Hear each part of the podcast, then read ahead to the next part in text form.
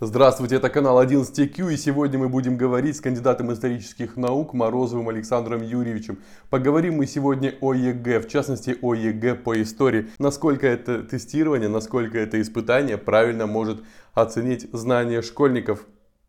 Здравствуйте, Александр Юрьевич, рад вас приветствовать. Добрый день. Скажите, что вообще значит знать историю, когда у человека в аттестате среднем образовании стоит пятерка по истории? Что это должно нам демонстрировать? Знаете, наверное, надо начать с того, что это абсолютно ни о чем не свидетельствует на данный момент. Это абсолютно ни о чем не свидетельствует. Реальность такова, что пятерка в аттестате, четверка, тройка, это ничего не значит, как правило. А, я частные занятия с учениками провожу. Первое занятие всегда с родителями. А, ну, с кем-то из родителей. Иногда и двое приводят, это обязательно. И э, самая большая, самая обычная реакция, ну, первое занятие, просто спрашиваешь детей об истории, там общий такой обзор э, исторический делаешь, э, и э, реакция родителей, как правило, это страшное удивление. Это страшное удивление тому, что ребенок э, мало знает. Э, речь идет не только об истории, но и как бы о соседних вещах, там, географии, обществознании, литературе. А родители все-таки еще учились в советское время, в советской школе. Они начинают подсказывать, что всегда очень смешно ответы э, на какие-то вопросы. А выясняется глобальные знания. И одна из фраз, которую родители часто проявляют, ну как же так, у тебя же пятерка. Uh, у тебя же пятерка по истории, да, или там четверка по истории. То есть на самом деле это совершенно ничего не значит абсолютно на данный момент, как правило. Uh, вот, оценки очень разные, поэтому, кстати, я всегда выступал с дикой ненавистью э, против предложения учитывать средний балл аттестата при поступлении. Это идиотизм, и ни, одной, ни один настоящий профессионал это предложение не поддерживает, потому что в школах совершенно разные, абсолютно разные э, эти баллы, они будут накручиваться и прочее. Вот. А если вопрос давать о том, эм, вопрос в, том, в той плоскости ставить, значит, э, чтобы это должно, должно означать, ну, вы знаете, на данный момент по минимуму хотя бы а, более-менее а, знания элементарных фактов, э, да, э, не дат конкретных, как часто мучают учеников несчастных, зазубриванием этих дат, потом это все вылетает из головы совершенно. Это, конечно, совершенно не нужно, это никогда в жизни не пригодится, но хотя бы знать, к какому веку относится. Вот, например, да, так сказать, события, там, не путать, как у меня тоже была одна уч... не ученица, а студентка, студентка э, первого курса, и она отвечает и говорит, Иван Грозный, э, значит, он был очень жестокий правитель. Я говорю, ну, хорошо, уже неплохо, да.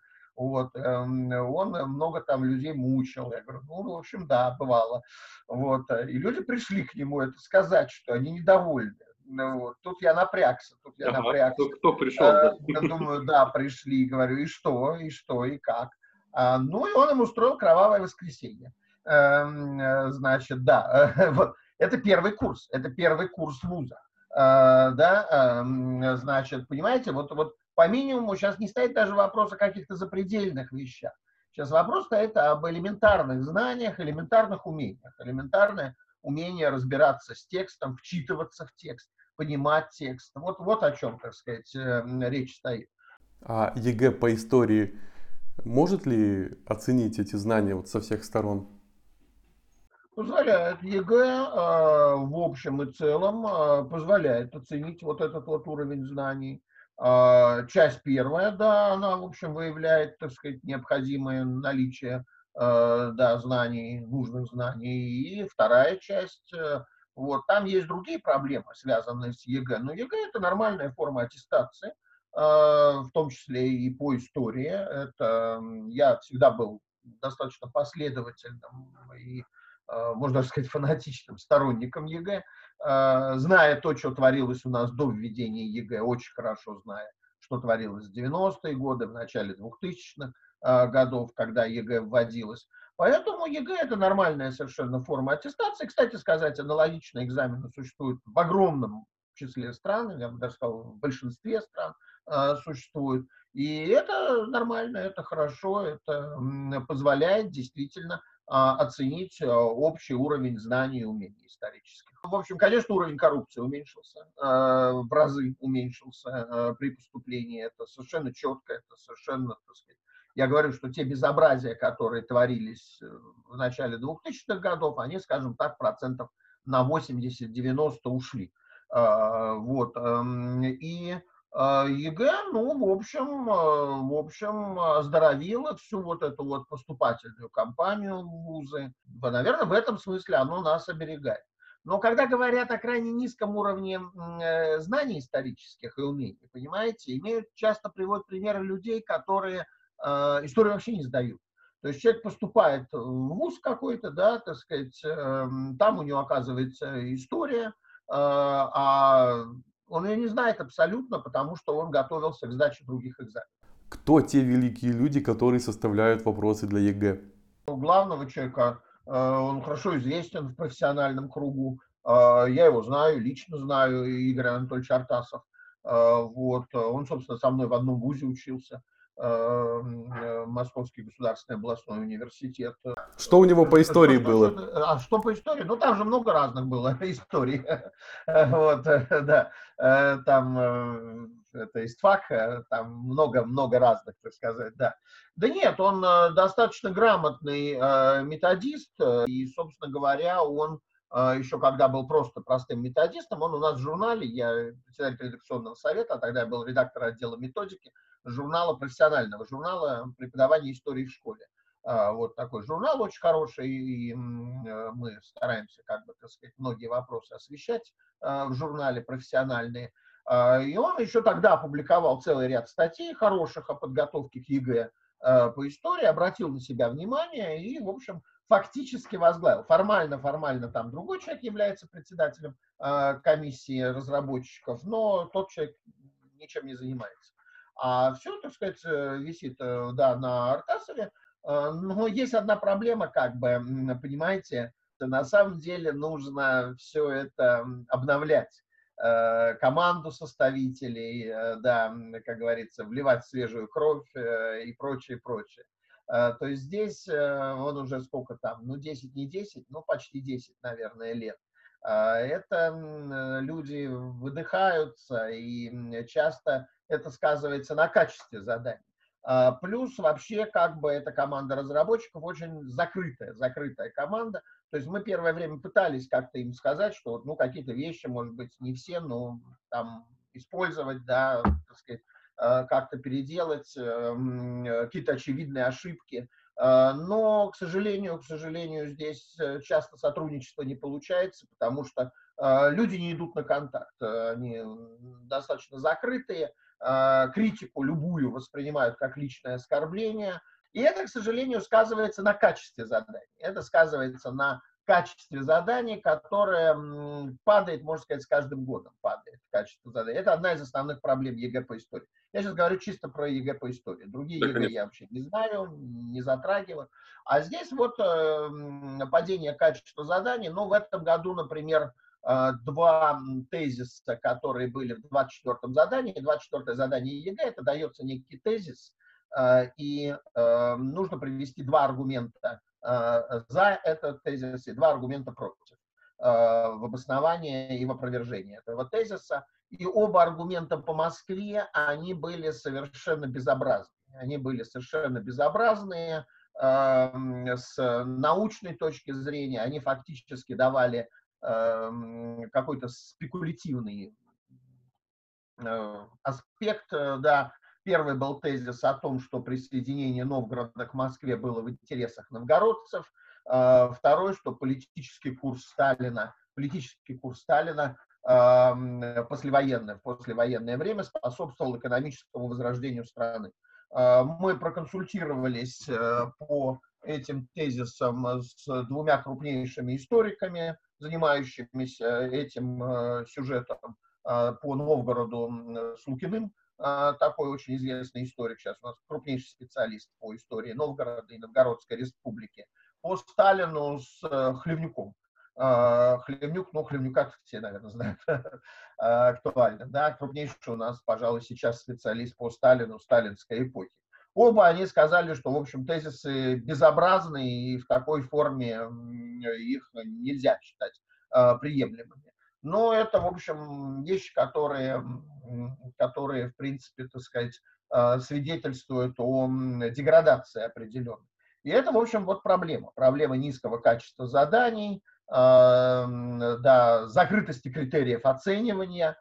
Тут еще есть такой момент, что мы можем оценить, допустим, эти тезисы, но ключи, так называемые, да, ключи оценивания, они являются закрытой информацией, их вообще никак не сообщают. А в соответствии с этими ключами производится проверка. Вот. И это, конечно, тоже серьезная проблема. Ну и отдельная проблема ЕГЭ, тоже очень серьезная, это апелляции апелляционная процедура, которая, в общем, выглядит достаточно безобразно. Безобразно и жестоко по отношению к э, учащимся. И эту, эту проблему мы сейчас тоже очень широко подняли и обсуждаем. Ну, не может же быть такого, что э, равномерно все представлено. На какую-то эпоху делается же упор. Что это за период? Нет, вся история охватывается э, как раз именно от Рюрика э, Восточной Славянии. Первая тема. А, происхождения расселения славян, восточные славяне до образования государства, то есть даже не от Рюрика, а чуть раньше. Ну, слава богу, нет там мамонтов, волосатых слонов. Гостомысла нет, кстати? Нет, гостомысла нет, нет, нет, нет, нет. Нет, там все нормально, там все научно совершенно, да, значит, кодификатор есть, а, есть элементы всего, всеобщей истории, правда, на мой взгляд, они совершенно безобразно вставлены, эти элементы всеобщей истории. А, вот. Но в целом история вся дается вот от восточных славян до э, Владимира Владимировича, до Владимира Владимировича включительно. Но а, вот. равномерно же нельзя, где-то все-таки будет упор на какую-то эпоху, там, на Великую Отечественную или там на советскую. Ну, вы знаете, я бы не сказал, что здесь как-то все так уж прямо... Ну, естественно, по Великой Отечественной войне есть якорное задание, которое всегда посвящено Великой Отечественной войне. Да, вот, пожалуй, это единственный пример. Единственная тема, которая обязательно всегда есть. Да, обязательно есть определенное задание. Восьмой, по-моему, сейчас, честно говоря, на память не помню. Оно посвящено Великой Отечественной войне. А, но в целом вся история достаточно ровно распределена, и а, при подготовке тоже здесь нельзя сказать, ну, естественно, значение уделяется 20 веку, а, конец 19-го, 20 век, здесь э, много вопросов по этой теме, но много изучается, соответственно, 20 век он, в общем, ему внимание уделяется, но это вполне правомерно.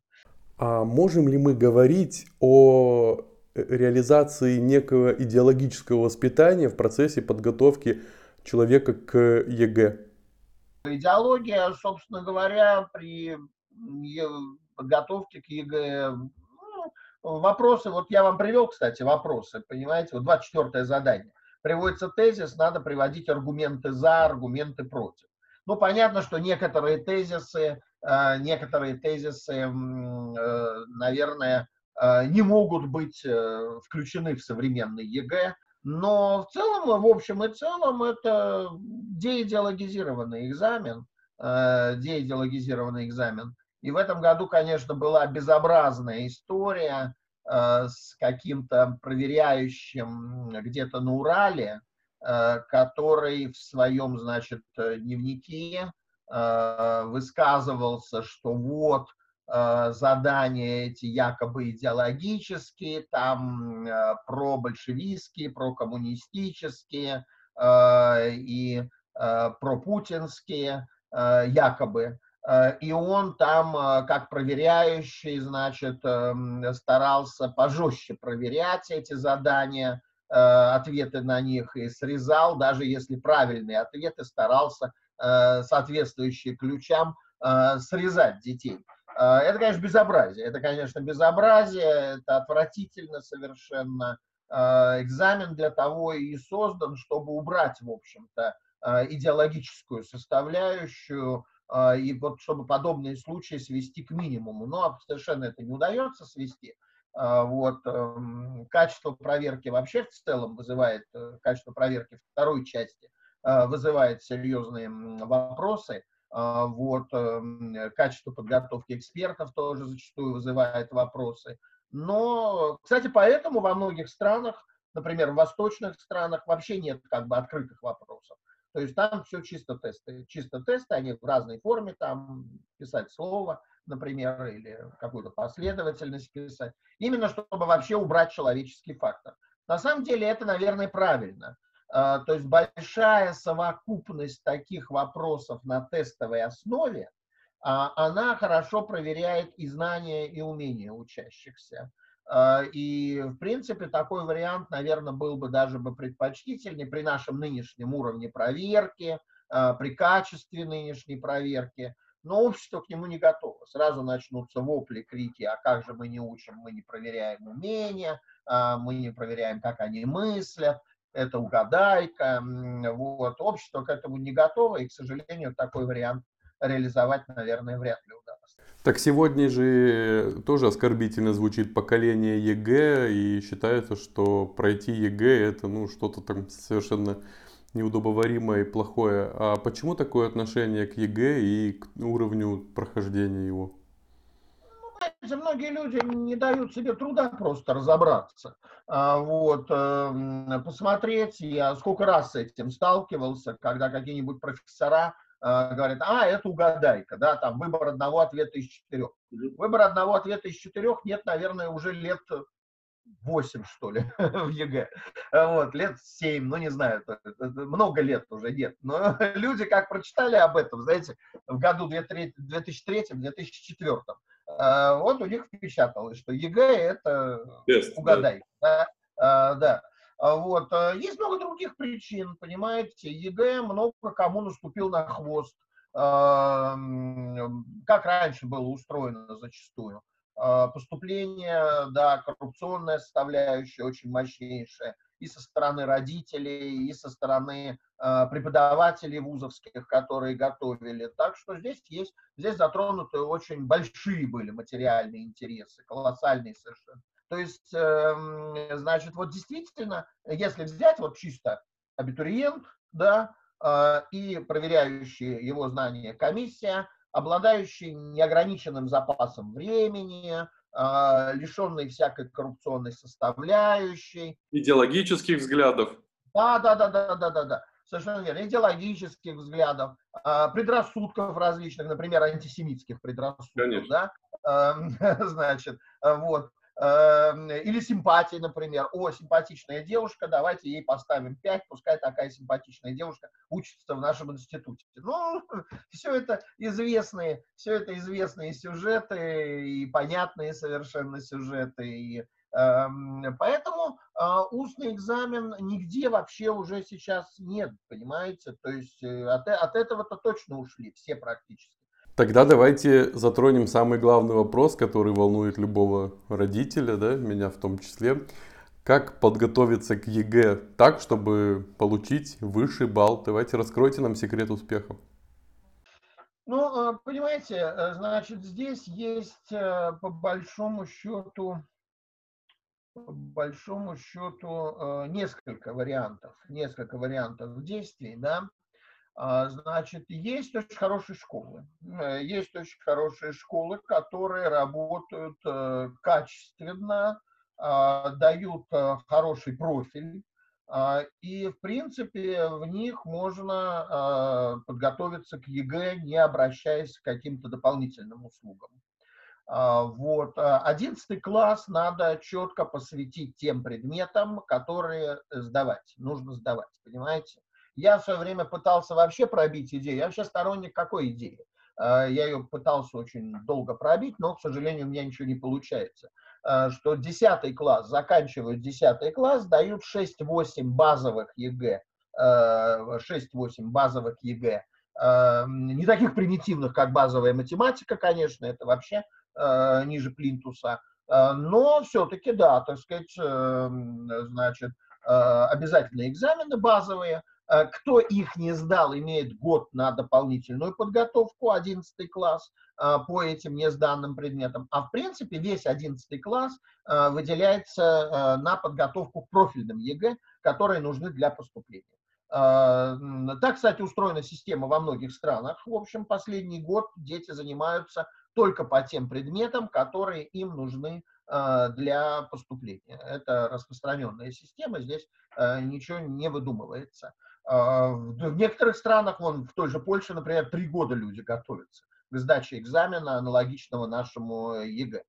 Вся фактически ступень этого обучения трехлетняя заточена именно под этот вариант.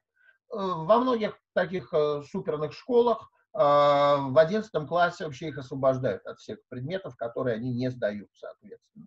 Поэтому в хорошей школе, в хорошей школе можно подготовиться к ЕГЭ, не обращаясь к услугам э, Про обычную школу, которая находится там в микрорайоне типичного районного центра. Как там пройти подготовку?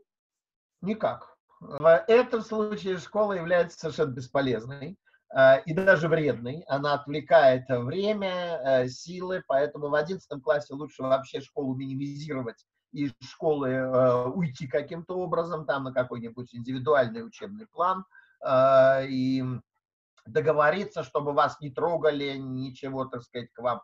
И чем меньше школы здесь будет, тем лучше э, в 11 классе. А так, э, это э, репетиторы. Э, репетиторы – это самый, так сказать, вариант. Ну, в принципе, сейчас появилось достаточно много разных э, онлайн-курсов, но качество подготовки этих онлайн-курсов у меня вызывает очень серьезные сомнения, очень серьезные а, сомнения. Часто их ведут вчерашние а, выпускники, которые получили 100 баллов.